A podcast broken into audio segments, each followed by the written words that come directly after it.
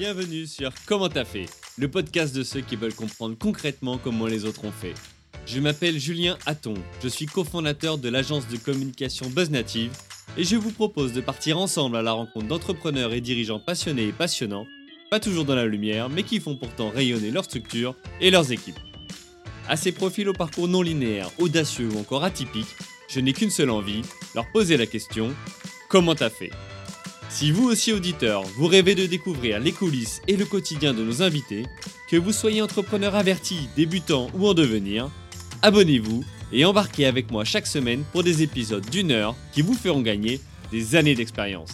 C'est parti En gros, le, projet, il a, il a touché son, son public, c'est-à-dire qu'on a réussi à avoir un retour positif de couturières, de couturiers qui le commandaient, qui y arrivaient, qui étaient super épatés et à qui ça allait bien. Mais on n'a jamais réussi à, euh, comme on dit, euh, craquer le, euh, le code pour faire en sorte qu'il y ait accélération. Donc, euh, euh, on, restait à un niveau de visibilité faible à moyen.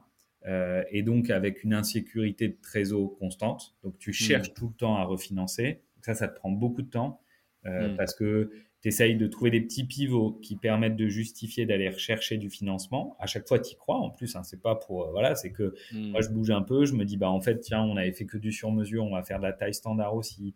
Et puis euh, on va, euh, on a racheté une marque qui était sur ce domaine-là pour racheter de la collection, pour augmenter l'offre.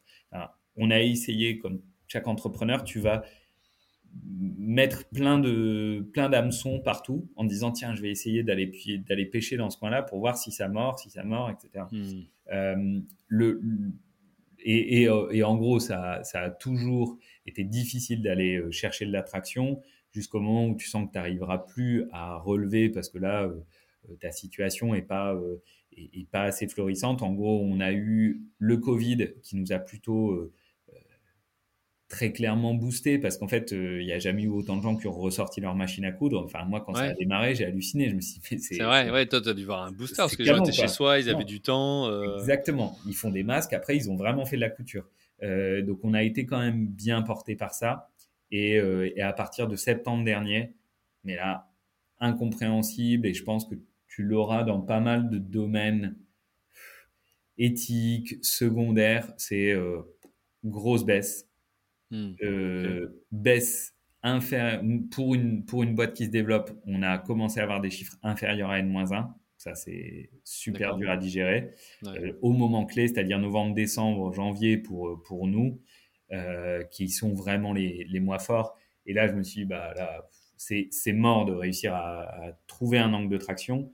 Donc là, j'ai plutôt travaillé sur le fait de céder l'activité. Et ça, c'est aussi un sujet, c'est que je pense que euh, si, si, tu y tiens, puisque moi, comme j'avais dit, j'ai créé pour que le projet existe. J'ai n'ai hmm. pas créé pour être absolument entrepreneur. Donc moi, ça m'allait bien de trouver quelqu'un qui soit euh, en capacité de le, de le, reprendre et de lui donner de la visibilité. Et ça, c'est le, euh, c'est le point qui a manqué au projet. De toute façon, c'est aujourd'hui monter une marque grand public, B2C. C'est pas une chimère, il y en a un certain nombre qui arrivent, mais c'est vraiment cher c'est vraiment long. Il faut vraiment soit avoir un socle euh, qui fait que tu as récupéré de la notoriété de d'avant, euh, tu vois, des gens comme Asphalt, il avait déjà entrepris avec une autre marque précédemment. Euh, des, dans, la, dans la mode aujourd'hui, les marques qui ont réussi à percer, quand tu creuses un peu leur histoire, il y a eu, tu vois, Loom vient d'une base de données qui s'appelle Merci Alfred, et ils avaient fait la, première notoriété là-dessus ah, c'est, je pensais pas, en plus, en venant de ce domaine-là, on va dire en, com et en digital, je me disais, OK, on peut y arriver. Et en fait, tu as besoin d'un, d'une créativité très forte, d'une originalité très forte et de moyens qui sont vraiment conséquents pour aller vite, en fait, sur, sur ce côté-là. Et pour moi, la réponse, c'était pas forcément alors. Soit ça aurait été d'aller mieux vendre l'histoire et d'avoir plus de fonds, mais surtout, c'est aussi d'avoir une vraie stratégie multicanale au sens distribution de euh, il fallait qu'on ait un, volet B2B plus affirmé ou B2B2C, c'est-à-dire que on s'est dit bah, le seul endroit où tu peux acheter des kits Fier comme un pan, c'est sur le site de Fier comme un pan. Hmm. Et, euh, et, en fait, ça, faire connaître le site, le faire apparaître, c'est très long. Alors que si tu t'appuies sur un réseau de merceries qui vend déjà auprès de tes clients et que tu arrives à aller les voir pour t'adapter un peu ton produit, tu fais quelque chose de spécifique avec eux, mais ça, il faut l'avoir dès le début. Moi, j'ai mis un peu de temps à contacter un gros acteur qui s'appelle Mondial Tissu, qui, bosse, euh, qui, est, le premier distributeur en France sur la partie euh, mercerie.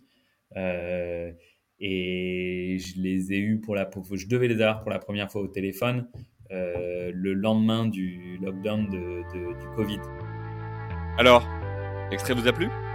Restez connectés, l'épisode entier arrive très prochainement.